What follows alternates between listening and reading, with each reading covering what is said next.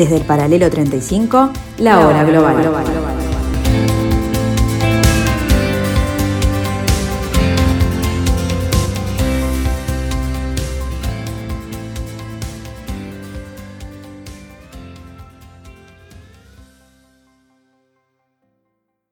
Muy, pero muy buenas tardes amigos, bienvenidos a este jueves 16 de septiembre, aquí en la tarde de Radio Mundo, en la hora global.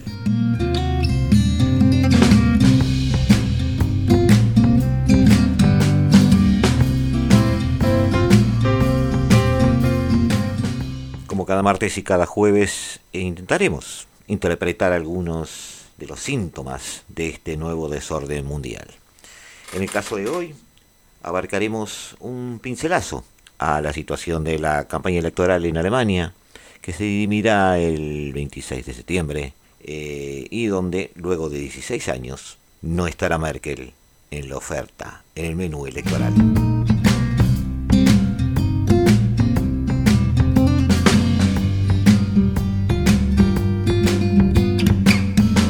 También nos acercaremos al pulso de los festejos o no festejos de el aniversario de las independencias de los países o las regiones o las naciones de Centroamérica.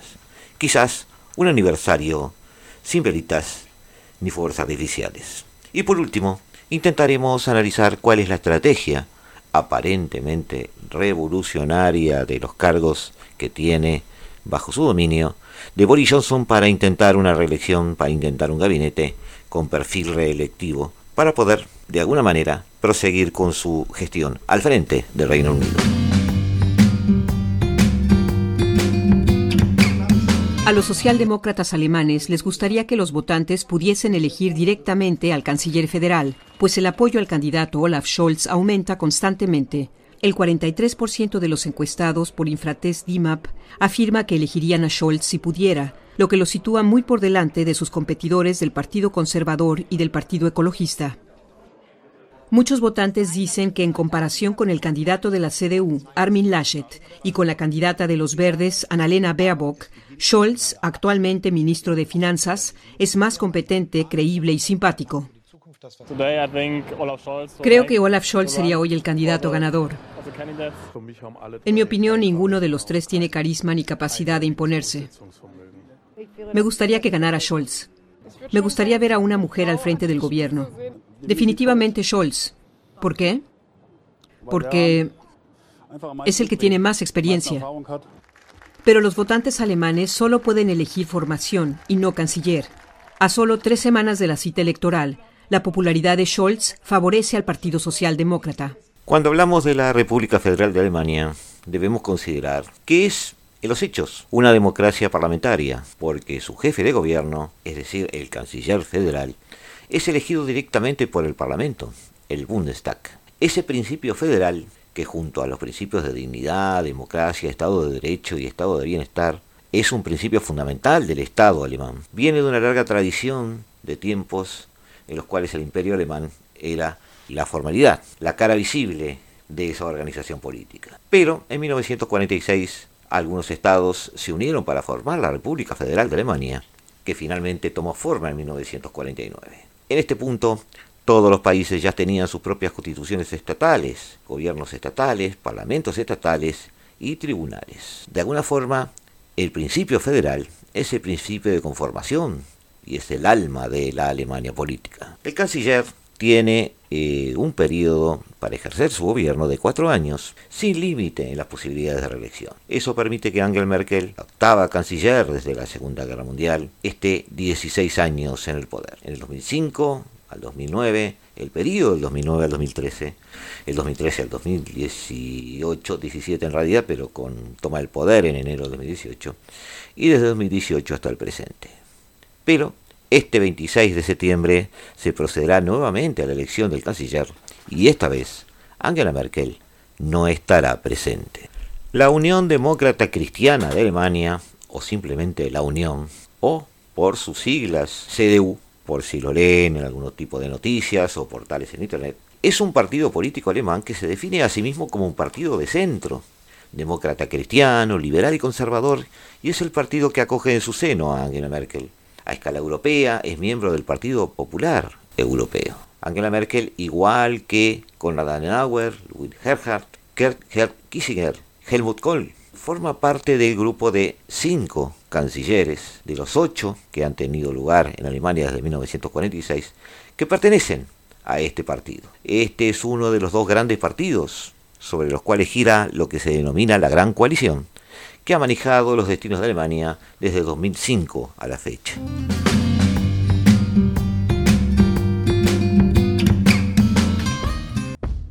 Alemania enfrenta el fin de la era Merkel. Pocas veces ha sido tan difícil encontrar un sucesor para la Cancillería. En Alemania, de hecho, la elección es un proceso bastante complicado. El primer paso para buscar reemplazo para Merkel es realizar elecciones federales. Quizá lo primero que haya que saber es que los alemanes no eligen directamente a su canciller. Se vota para elegir a los miembros del Parlamento, el Bundestag, y lo hacen cada cuatro años. A diferencia de otros países, todos los ciudadanos alemanes quedan registrados automáticamente para votar una vez que cumplen 18 años. No importa el sexo, la religión o la convicción política. En las elecciones de 2021 podrán votar 60.400.000 personas. Todos los votos cuentan igual. Como ocurre en tantas otras partes del mundo, los alemanes pueden elegir entre votar por correo o elegir en persona el mismo día de las elecciones. Los centros electorales suelen ser escuelas, otro tipo de centros públicos y hasta museos.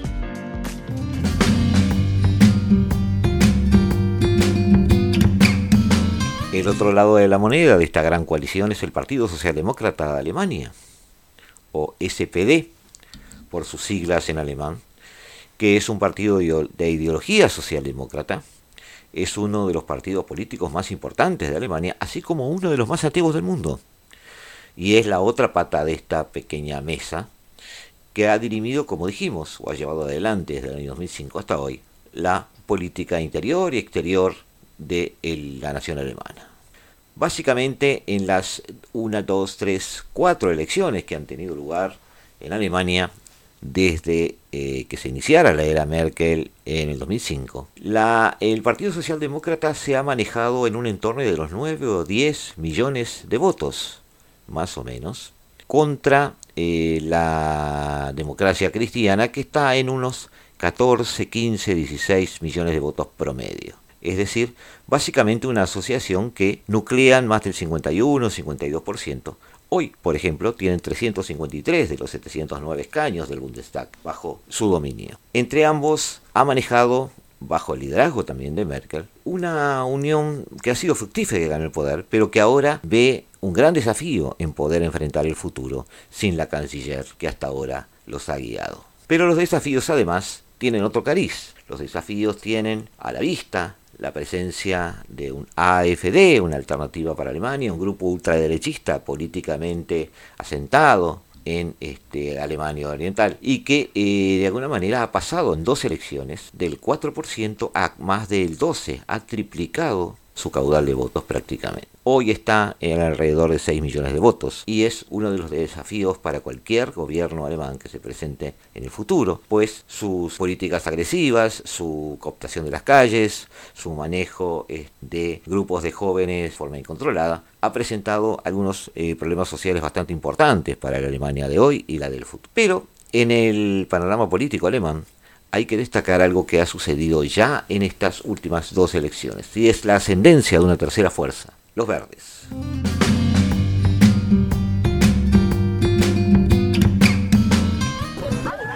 Es la estrella emergente de la política alemana, Annalena Baerbock, de 40 años, líder del Partido Verde Alemán.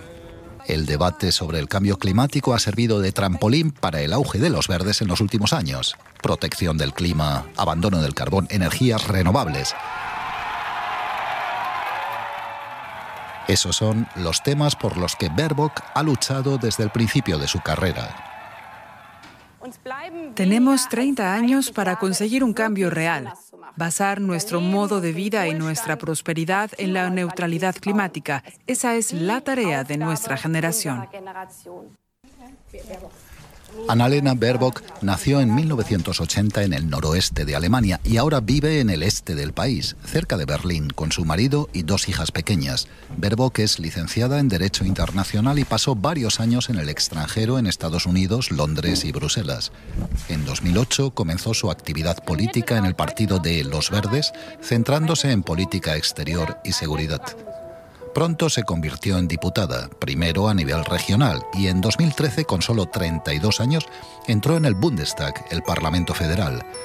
Rápidamente se ganó el respeto por su rigor y meticulosidad. Desde el primer día irradió confianza.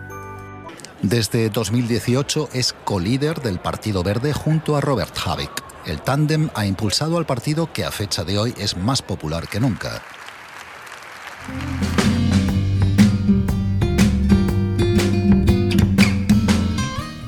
El Partido Ecologista, que de la mano de Anabela Barbuck, máster en Derecho Público Internacional y una este, connotada profesional en su área, eh, ha llegado a un perfil cercano a los eh, cuatro y medio millones de votos en la última elección y eh, se posiciona lejos de AFD, que está sometida a una especie de exilio por parte de los demás partidos políticos, se posiciona como la tercera fuerza con quien habría que hablar para un futuro de coalición.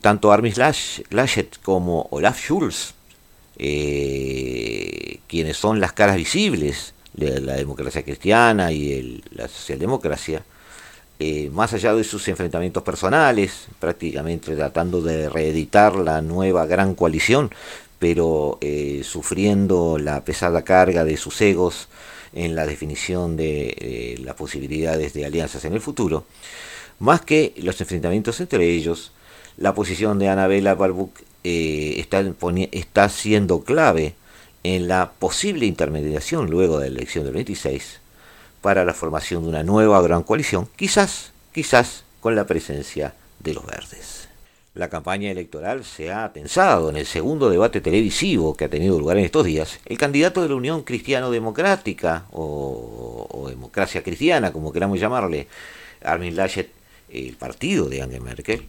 eh, primer ministro además del Estado Federado de Renania del Norte en este momento, atacó formalmente a Scholz, el socialdemócrata, integrante del socio en la coalición actual.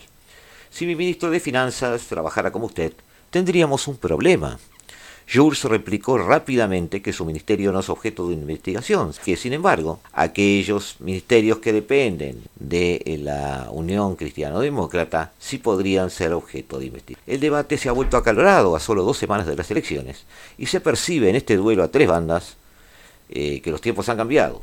Durante décadas solo los candidatos de la democracia cristiana y, la, este, y la socialdemocracia compitieron por el cargo de canciller ahora hay tres contrincantes. Se le suma, como ya dijimos, la jefa del Partido de los Verdes, Anabela Barbuck. Laschet, de la democracia cristiana, ha abandonado en los últimos días la actitud reservada que tuvo durante gran parte de la campaña, pues su partido, que de la mano de Merkel había sido mayoritario en esa gran coalición, ha pasado a un segundo plano ante el avance de Schulz, sorpresivo en estas últimas dos semanas.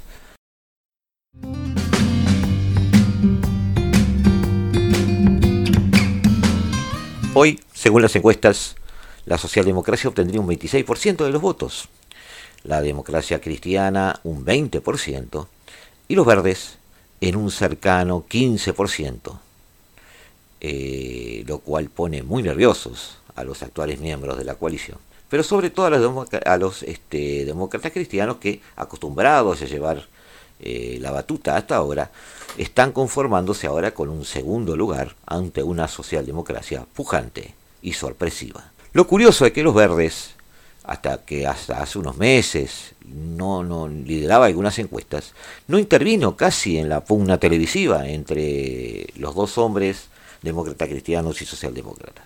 Mientras ellos interrumpían continuamente, Barbuck callaba sobre todo porque en muchos de los temas se habló de detalles, de diferencias de matices en las posiciones. Las enseñanzas de la crisis del coronavirus. Anabela Baerbock no rechazó categóricamente una vacuna obligatoria para determinados grupos, como médicos y personal sanitario. Sin embargo, Laschet y Schulz sí lo hicieron. el atraso en la digitalización en Alemania, Verbo criticó en su momento que en 16 años de gobierno, tanto la CDU como la SPD no dieron prioridad a la lucha contra el cambio climático ni la tarea de fomentar la digitalización. Los verdes quieren por eso invertir 50.000 millones de euros en infraestructura, en la ampliación de la red ferroviaria y en parques eólicos. La candidata advirtió que hay que actuar ahora ya que si no, saldrá realmente caro todo parece ir a pedir de boca de los verdes. Simplemente deben callarse porque tema por tema de aquellos que tomen, tanto Jules como Laschet, son temas en los cuales el viento está a favor de una política eh, amigable con el ecosistema, preocupado por el cambio climático y preocupado por la situación del medio ambiente. La zona de confort de los verdes.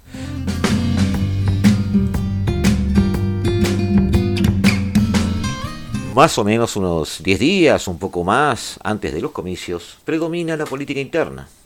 Se habla de la burocracia estatal, se habla de la seguridad ciudadana, se toca algún temas de impuestos, se habla de jubilaciones.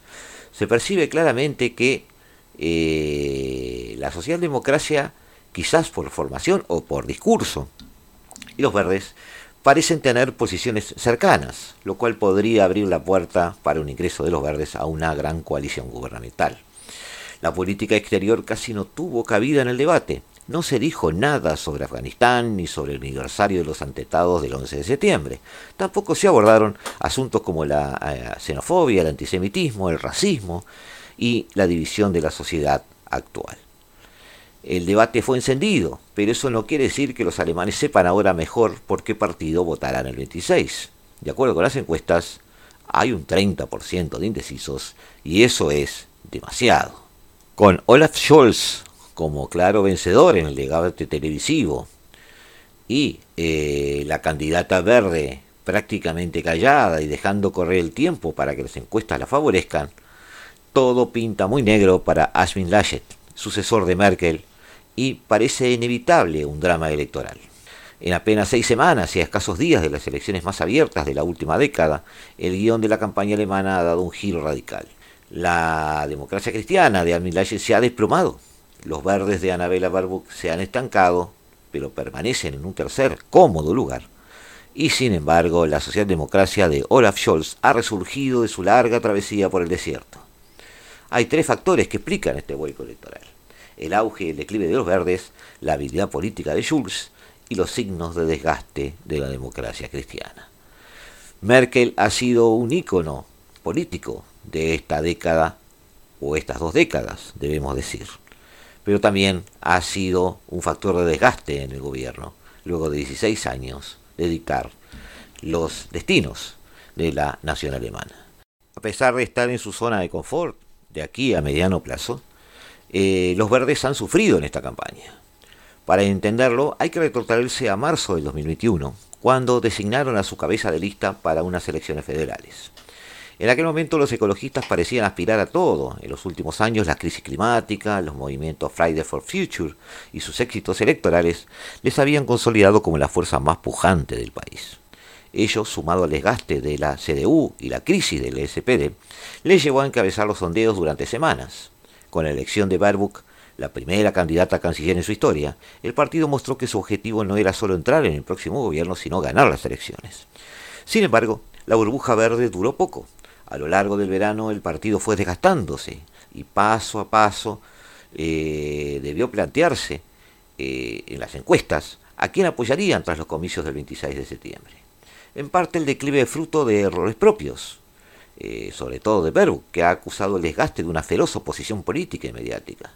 Muy inexplicable es su negativa a entrevistarse con Bild, el diario más leído de Alemania, y además la estrategia del partido ha estado mal planteada, un anuncio electoral ampliamente ridiculizado, unos carteles electorales mal diseñados y un descuido de su electorado más amplio en favor de sus bases.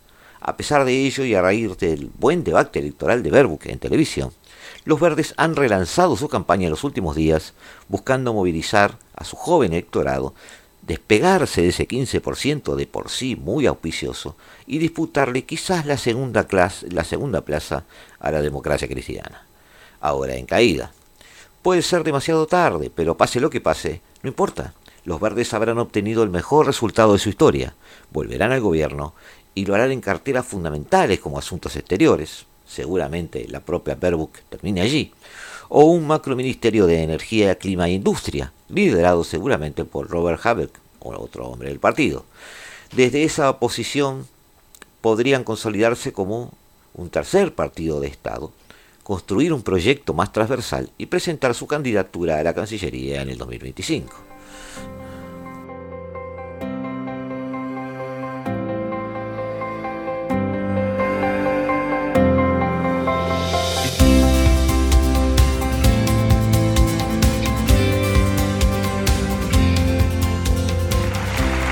De los tres candidatos, Armin Laschet es quien más presión enfrenta. Su nivel de aprobación está en mínimos históricos y la alianza conservadora de CDU y CSU podría perder la Cancillería después de 16 años. La Unión Cristiano-Demócrata de Merkel se hunde en las encuestas y la canciller se apresuró a mostrarle su apoyo para frenar la caída. El mejor camino para nuestro país es un gobierno federal liderado por la CDU y la CSU, con Armin Laschet de canciller. Su gobierno representa la estabilidad, la fiabilidad, la mesura y el centro, y eso es exactamente lo que necesita Alemania. Pero ni siquiera en su propio partido, Laschet cuenta con pleno respaldo. Esta noche enfrenta a los otros dos candidatos y Merkel no podrá socorrerlo. Esta vez, Annalena Baerbock deberá tomar la ofensiva. Durante unas pocas semanas en primavera, todo parecía indicar que la candidata de los verdes sería la sucesora de Merkel, pero su popularidad fue efímera y su partido cayó en las encuestas. Es la única candidata de un partido que no pertenece a la coalición gobernante, por lo que juega sus cartas a la promesa de cambio. Olaf Scholz, el actual ministro de Finanzas, vicecanciller y candidato socialdemócrata. Su imagen mediática solía ser la de un político parco, distante y poco carismático, pero en las últimas semanas ha pasado a ser el candidato más popular y con mejores pronósticos. A diferencia de los otros dos candidatos, Scholz tiene experiencia de gobierno, lo que en su opinión es clave para ser canciller. Los próximos 10 años serán decisivos para el futuro de nuestro país, pero una reciente investigación judicial en su ministerio genera inquietudes. La victoria de Scholz no está garantizada. A dos semanas de las elecciones en Alemania, todas las opciones parecen posibles.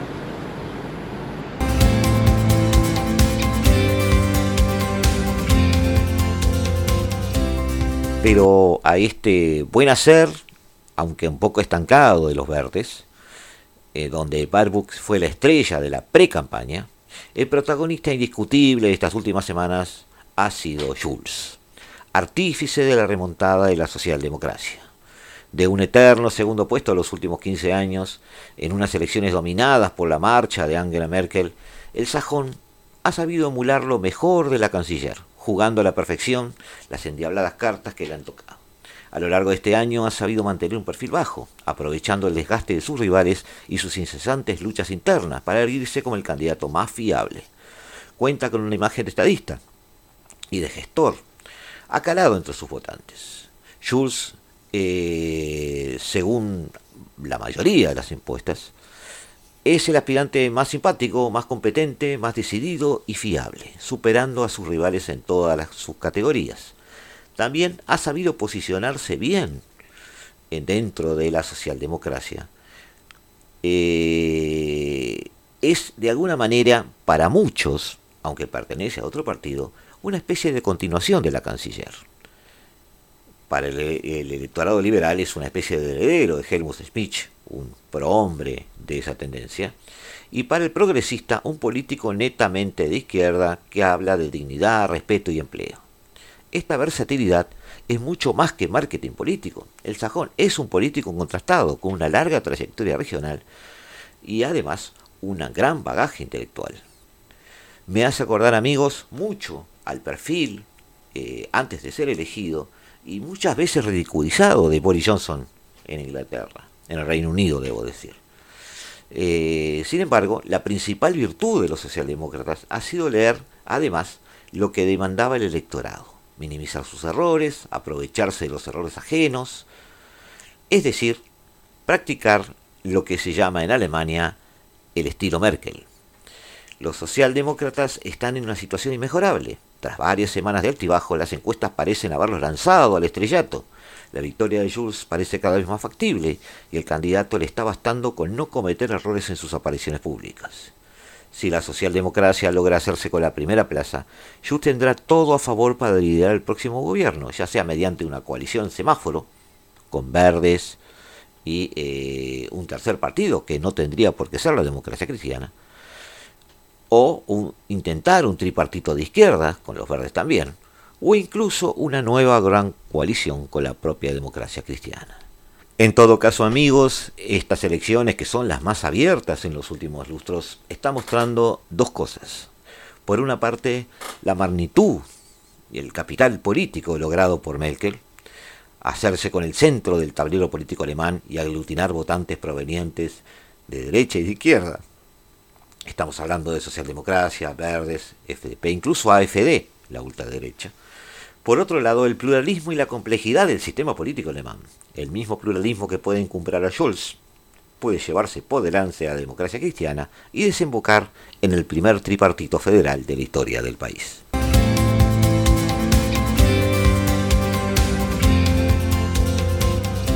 Volvemos amigos en unos instantes aquí a la tarde de Radio Mundo al 1170 exactamente AM de su dial, aquí en el paralelo 35 donde está estacionada por una hora la hora global.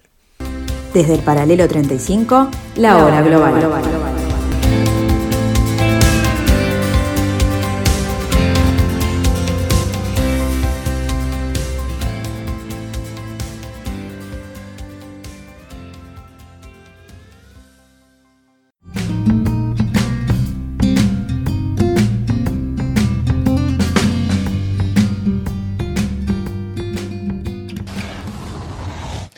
Este 15 de septiembre Centroamérica conmemora el 200 aniversario de su independencia de España, aunque en países como El Salvador, Guatemala y Honduras es una fecha de celebración, no todos lo viven como un festejo.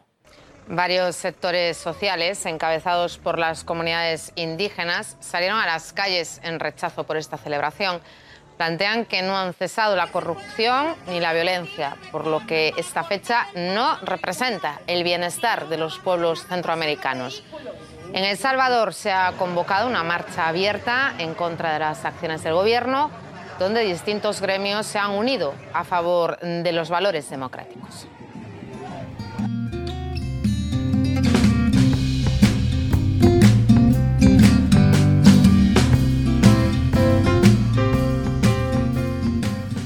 Estados Unidos ha felicitado este miércoles a Costa Rica, Salvador, Guatemala, Honduras y Nicaragua por el bicentenario de su independencia, una efeméride que para el país norteamericano inspira el reconocimiento de muchas formas en las que la población de la región se ha unido durante generaciones para luchar por la libertad y la oportunidad. En un comunicado, el secretario de Estado Anthony Blinken ha destacado que Estados Unidos se ha visto enriquecido por visitantes e inmigrantes procedentes de Centroamérica, al tiempo que el país ha asistido a la solidificación de conceptos como democracia o derechos humanos en las aspiraciones de los centroamericanos. Sin embargo, en una visión un poco más crítica, amigos, llegamos de manera casi inadvertida al aniversario de los dos siglos de la independencia centroamericana. Los fastos oficiales son escasos. Los gobiernos de las antiguas provincias que un día constituyeron la República Federal no han programado ni tradicionales juegos pirotécnicos para la magna fecha del 15 de septiembre, ni vistosos desfiles militares.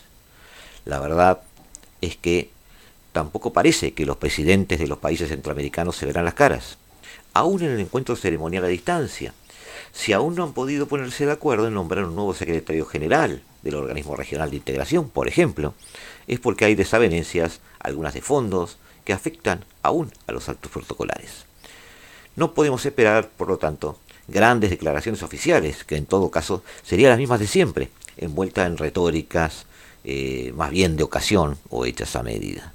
La independencia de las provincias de Centroamérica, proclamada en 1821 eh, en Guatemala, entonces era la sede de la Capitanía General, cayó como una fruta madura después de que en los otros países latinoamericanos culminaban o estaban por terminar las grandes huellas libertadoras, Quienes la proclamaron corrieron de inmediato a anexar a la recién independizada Centroamérica, que incluía entonces a Chiapas al imperio mexicano de Agustín de Iturbide, que no tardó en fracasar. Según se consignó en el acta misma, la independencia se declaraba para prevenir las consecuencias que serían terribles en el caso de que la proclamase de hecho el mismo pueblo.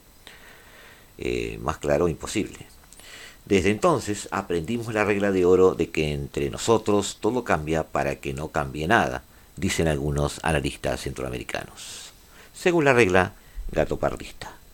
En lugar de próceres y revolucionarios, lo que han, lo que han tenido este, Centroamérica ha sido políticos capaces de ilusionar, pero en, una, en otra acepción de la palabra terminan siendo justamente eso, ilusionistas. Lo primero que se precisa es un balance democrático para tratar de describir estos 200 años de vida independiente. Al romperse el modo colonial, lo que se escribió en las constituciones fue un, eh, una especie de saludo a la bandera, eh, proclamando los grandes principios, las ideas de la Ilustración, la Revolución Francesa y la Declaración de Independencia de Estados Unidos. Si un denominador común había en las proclamas liberales, era la convicción de que todos los caminos de regreso hacia el autoritarismo monárquico quedaban cerrados. El ideal era la formación de una república federal cimentada en las formas democráticas de gobierno, independencia de poderes y elección de autoridades. Este modelo político eh, se ha vuelto insoslayable para quienes dieron una lucha de libertad en Latinoamérica. De Bolívar a Sucre, de San Martín al, al general Francisco Morazán. Y debemos agregar a nuestro propio Artigas, amigos. Una vez lograda la independencia de Centroamérica, se peleó por la sobrevivencia de la República Federal, aquel proyecto finalmente frustrado tras largos años de guerras civiles, que costó muchísimas vidas. La historia independiente de Centroamérica parte ha sido un gran fracaso, el de la República Federal. Los cinco países están marcados por las eh, inquinas entre sus caudillos, una forma provinciana de ver el gobierno y el poder. Estar unidos o separados se volvió, por desgracia, un asunto de divisas políticas. Los liberales eran los federalistas, los conservadores, los localistas, con la añoranza de una autoridad monárquica. Cuidado amigos, que mucho de eso sucedió también en el Río de la Plata. Y entonces la Unión Centroamericana pasó a ser un asunto militar, eh, que debía deducirse por medio de las guerras, y así siguieron fracasando estos países. Más tarde, ya en el siglo XX, el siglo de las dictaduras bananeras, eh, se hizo presente. Eh, el asunto de la unidad política se volvió un machiste. Cuando al viejo Somoza le preguntaban por la Unión Centroamericana, respondía con todo cinismo que su renuncia a la presidencia estaba a la orden para facilitar esa unión. Una picardía realmente. Centroamérica tiene un territorio conjunto de más de medio millón de kilómetros cuadrados, con una población de 50 millones de habitantes, inmensamente joven. Se trata de un gran país, en potencia, visto en su conjunto, y por lo tanto un gran mercado potencial. El Tratado de Integración Económica de 1960 fue un intento en ese sentido. Pero lo que más agobia en Centroamérica, ya entrado el siglo XXI, es la persistente debilidad de sus instituciones. Carcomidas por el autoritarismo, eh, comidas o maldecidas por una corrupción campante, cuando los caudillos armados en guerra no querían bajarse de a caballo en el siglo XIX, ni tampoco de las sillas presidenciales, vemos algo muy similar con los eh, sillones presidenciales del siglo XXI. Unas instituciones carcomidas, como dijimos, por la corrupción, que contribuyen al descrédito de la democracia, una clase política sumida en la miseria de sus propios egos y su codicia. La población joven de Centroamérica, que es mayoritaria, está llamada a hacerse cargo sin demora de revisar el pasado, que la está frenando con sus rémoras eh, antidemocráticas y excluyentes, sus egoísmos y sus perversidades, para abrir camino hacia un futuro común. Las oportunidades del siglo XXI eh, pueden ser una buena noticia para ese rincón del mundo, pero sin democracia y sin instituciones creíbles no se va a ningún lado.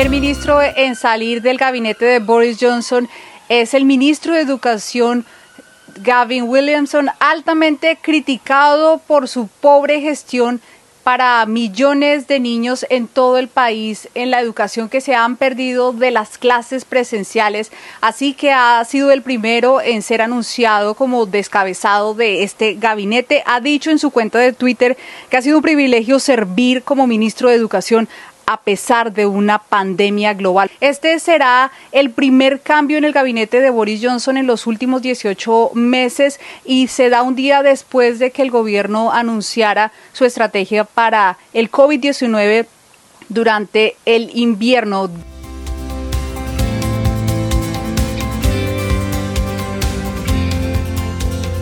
Amigos, nos estacionamos en un artículo de The Guardian eh, firmado por su editora política, Heather Stewart. En él hace referencia a que Boris Johnson estaría sentando las bases para elecciones generales con una reorganización despiadada de su gabinete. Esta organización estaría diseñada para eliminar a los ministros que fracasan y entregar a Michael Gove el trabajo clave de hacer subir de nivel la performance de este gabinete para lograr la captación de votantes escépticos. En un día de acontecimientos dramáticos en Westminster, Johnson despidió ayer a tres ministros de gabinete, incluido el secretario de Educación, propenso a errores, Gavin Williamson, y trasladó a Dominic Raab del Ministerio de Relaciones Exteriores al Ministerio de Justicia.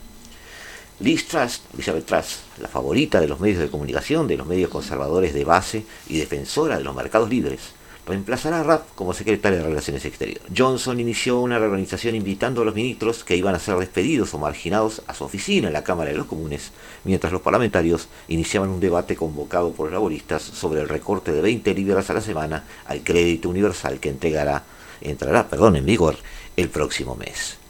Se esperaba ampliamente que Williamson se le ofrecería un papel alternativo, tal vez un antiguo puesto, como eh, jefe de la bancada, pero en cambio fue enviado directamente a las bancas traseras de Rapp logró aferrarse a Johnson el título de, eh, más bien un consuelo, de viceprimer ministro después de tensas negociaciones. Pero el cambio de secretario de Justicia fue visto como un castigo por su papel en la caótica evacuación de Afganistán el mes pasado. El número 10 de Downing Street también pareció indicar su determinación de seguir adelante con las guerras culturales con el sorpresivo nombramiento de Nadine Dorris como secretaria de Cultura. Dorris fue crítica permanente y vehemente de larga data de la BBC, argumentando en contra de la continuación de la tarifa de la licencia de la emisora.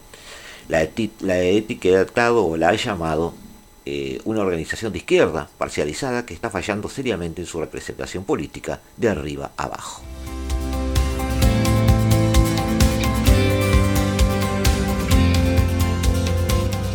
Fuentes de Downing Street han insistido en que Doris es una estrella en ascenso que podría comunicarse bien con el público y que había sido constantemente leal al primer ministro. En el Departamento de Educación, Williamson será reemplazado por Nadim Sahawi, un empleado, eh, perdón, un empresario nacido en Irak que llegó al Reino Unido cuando era niño y no hablaba ni siquiera inglés. Sahawi es visto como un par de manos seguras para Down Street después de su gestión en el programa de vacunación del COVID. Eh, alrededor del mes de julio, el primer ministro pronunció un discurso sobre la nivelación eh, de la performance de, de gabinete, que fue ampliamente ridiculizado por carecer de políticas concretas, y los parlamentarios conservadores, en los llamados escaños del muro rojo, están ansiosos por saber si puede cumplir sus promesas a los ex votantes laboristas. Eh, tiene una larga tarea por delante. En primer lugar, hay que calmar la disputa por las reformas radicales de planificación que han provocado una reacción violenta en los asientos conservadores tradicionales. El portavoz oficial de Johnson dijo que la reorganización era la segunda parte del plan para relanzar la estrategia del gobierno luego del plan de invierno para el COVID anunciado el martes. El primer ministro estableció su plan para administrar el COVID durante el otoño y el invierno, dijo, pero el gobierno también debe redoblar nuestros esfuerzos para cumplir con las prioridades de la gente. El primer ministro nombrará ministros el miércoles por la tarde con un enfoque en unir y nivelar a todo el país. Ryan Georgehouse, director ejecutivo de, del think tank conservador Bright Blue, dijo que Johnson parecía estar recompensando a quienes son buenos en publicidad y manejo de imagen y eliminando a aquellos que han tenido medios abrumadoramente negativos o nulos para su trabajo. Rap, por ejemplo, ha sido degradado por Afganistán, Williamson se marcha debido a exámenes y evaluaciones. La verdad es que esto es una especie de examen para todos ellos. Robert Buckland, ex secretario de Justicia, que fue trasladado a un lado para dejar espacio al, ingreso, al ingreso de RAP, destacó en su carta de renuncia que el sistema de justicia sufría años de faltas de fondos. La justicia no tiene precio y como gobierno siempre debemos estar preparados para invertir en ella. La amplia reorganización apenas mejoró el equilibrio de género en el gabinete de Johnson. El número de mujeres aumentó de 6 a 7. Sin embargo, con más puestos para jóvenes que se llenaran el jueves, las fuentes de Downing Street insistieron en que la imagen completa se verá más equilibrada. La ministra de Educación Junior, Michelle Donnellan, está siendo promovida a un nuevo puesto que cubriría habilidades que ella posee y que son necesarias, lo que podría hacerla ver como una oportunidad de asistir al gabinete impulsando modestamente la diversidad. La verdad, Rapp tuiteó que estaba encantado de que hubieran ofrecido el puesto de secretario de Justicia, pero sus aliados dijeron que está profundamente frustrado por haber perdido la oportunidad de anunciar una nueva alianza de seguridad entre el Reino Unido, Estados Unidos y Australia, en la que ha estado involucrado durante meses en sus cargos en defensa. Ahora se espera que Truss, Liz Truss, se una al primer ministro en su viaje a Estados Unidos para mantener conversaciones la próxima semana. La reorganización se produjo cuando Johnson y su equipo esperan haber salido de lo peor de la pandemia del COVID y poder centrarse en la reforma nacional, aunque el plan de otoño e invierno que, publicaron el martes incluía medidas de contingencia que se parecían más a un plan B y que no se sabe cuándo podrían entrar en, en vigor. Las próximas elecciones generales previstas para el 2024 o posiblemente antes Johnson deberá encontrar una manera de volver a reunir la coalición de votantes conservadores tradicionales y ex, eh, y ex laboristas que se unieron detrás de su mensaje en su momento, el Brexit está hecho allá por el 2019. Pero ahora otros son los vientos. Veremos qué es lo que sucede.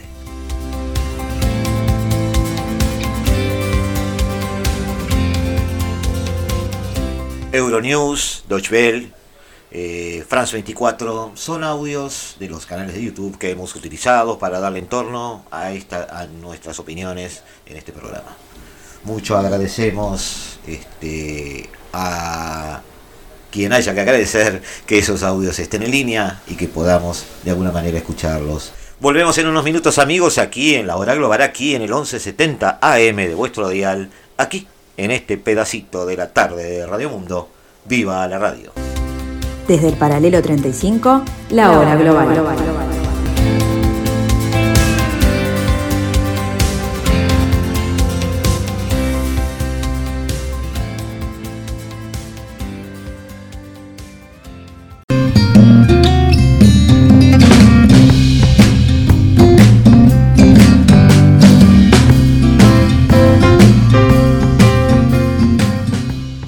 Histórico entre Estados Unidos, Reino Unido y Australia.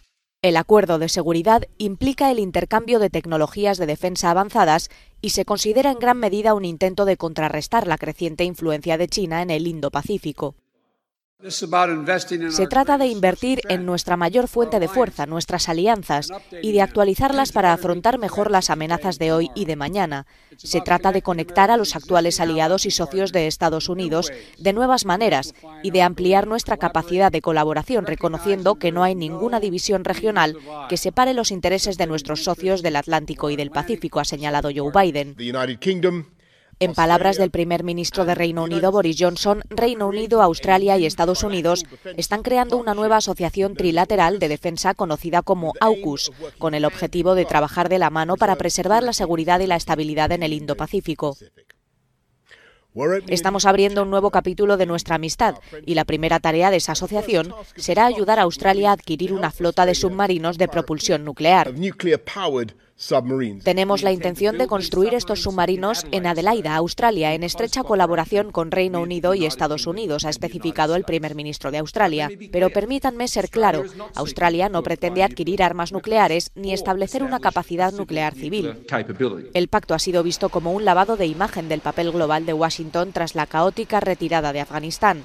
La próxima semana Biden será el anfitrión de una cumbre de los líderes de las naciones del Quad formada por Australia, India, Japón y Estados Unidos que se han coordinado contra la expansión china y para frenar las tensiones en torno al mar de China Meridional y Taiwán.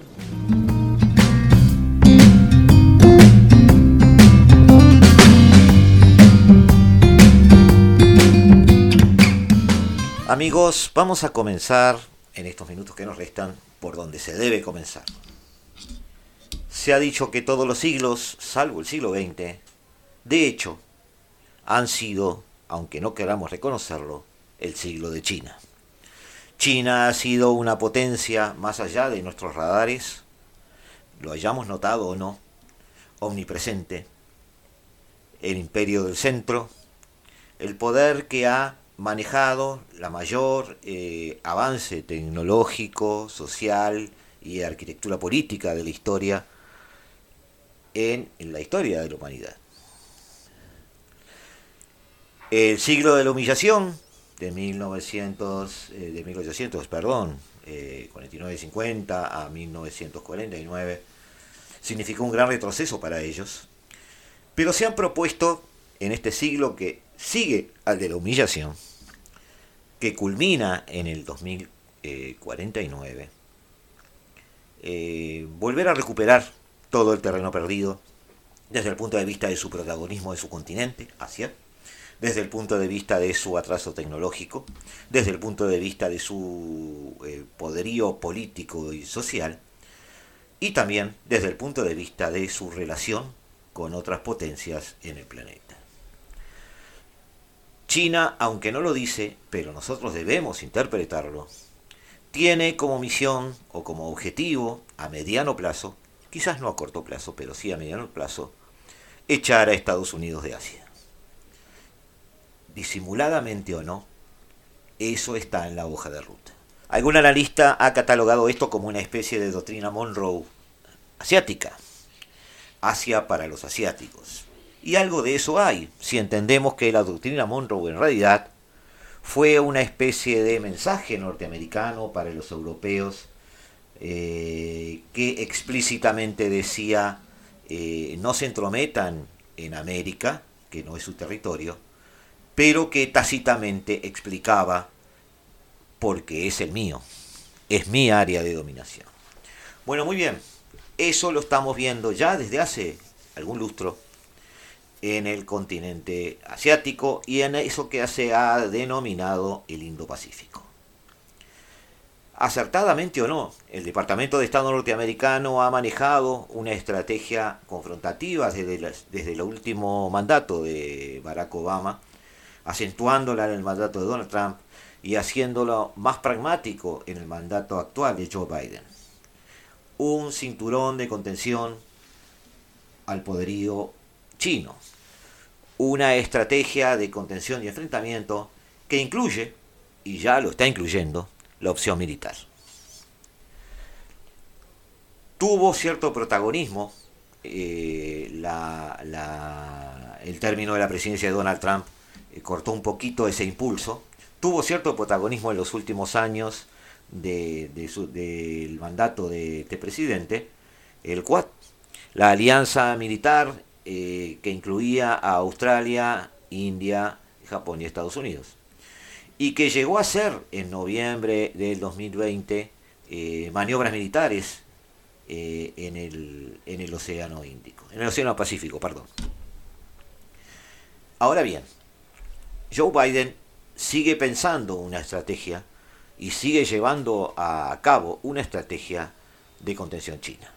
Los Estados Unidos, el Reino Unido y Australia anunciaron este miércoles un ambicioso pacto de seguridad para compartir tecnología avanzada de defensa, en un intento de contrarrestar la presencia china. El pacto estratégico fue bautizado como AUKUS, del acrónimo en inglés de Australia, Reino Unido y Estados Unidos, y tiene en la mira defender los intereses compartidos en el Indo-Pacífico de esas potencias. Ya en esta misma emisora, hoy en la mañana, se dio la noticia de la firma de ese tratado, o por lo menos de el asalo público. Joe Biden, desde Washington, eh, vía una videoconferencia, junto con Boris Johnson y el primer ministro australiano, Scott Morrison, eh, hicieron oficial este acuerdo, luego de describirlo por parte de la administración norteamericana como histórico. Aunque no se ha mencionado a China en ningún momento, todos sabemos de qué se está hablando. Uno de los puntos más destacados del mismo es que se permitirá a Australia construir submarinos de propulsión nuclear por primera vez. Como primera iniciativa bajo AUKUS nos comprometemos a apoyar a Australia en la adquisición de submarinos de propulsión nuclear para la Marina Real Australiana, señaló el comunicado del anuncio, que se ha hecho público y ustedes lo han escuchado en, varias, este, en varios portales, lo han leído, eh, es parte de la noticia. Eh, yo sumaría a que esto complementa todos los esfuerzos que en el año 2019 y 2020 se hicieron para la modificación o reinterpretación de la constitución japonesa que le impedía tener una armada de guerra para que pudiera de alguna manera armarse y empezar eh, la adquisición de poderío naval norteamericano ya en este año.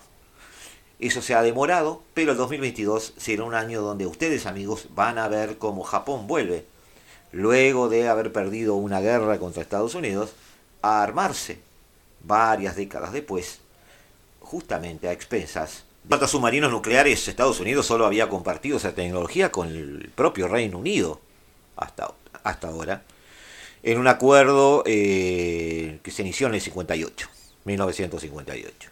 Obviamente esto es histórico, pero obviamente es una perla más de un collar de estrategia a mediano y largo plazo de Washington para empezar una contención en serio de un panorama de futuro que se vuelve, luego de una avanzada comercial, complicado también en lo militar.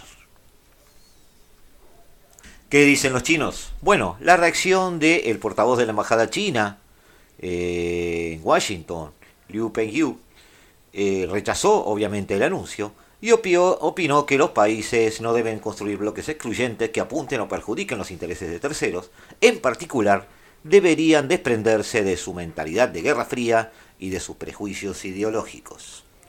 Los chinos apuntan a desviar eh, el centro de la discusión muy inteligentemente y obviamente todos sabemos que una nueva guerra fría y una nueva era de prejuicios ideológicos están haciendo muy a nuestro pesar.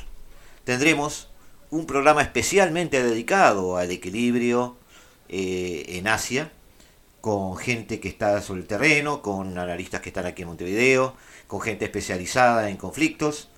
Y eh, les prometemos, quizás ya para la semana que viene, porque todavía no está terminado el, material necesario para, para, encarar el tema, quizás ya la semana que viene podamos poner al aire un análisis eh, correcto sobre el problema.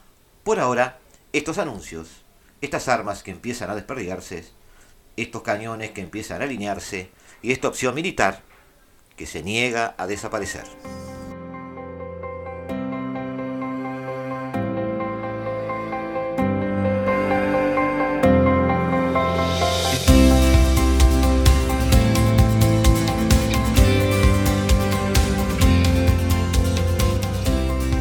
Nos vemos amigos, los dejamos en las mejores manos, en las manos de Eduardo Rivero para si hace tarde, para volver volver a escuchar y volver a sumergirnos en la mejor música del mundo eh, de la mano de un especialista.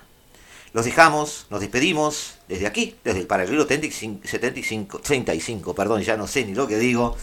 Este, hasta la semana que viene. Disfruten de un buen fin de semana que parece que va a ser muy lindo.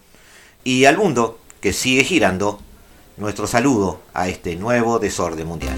Desde el paralelo 35, la hora global. global.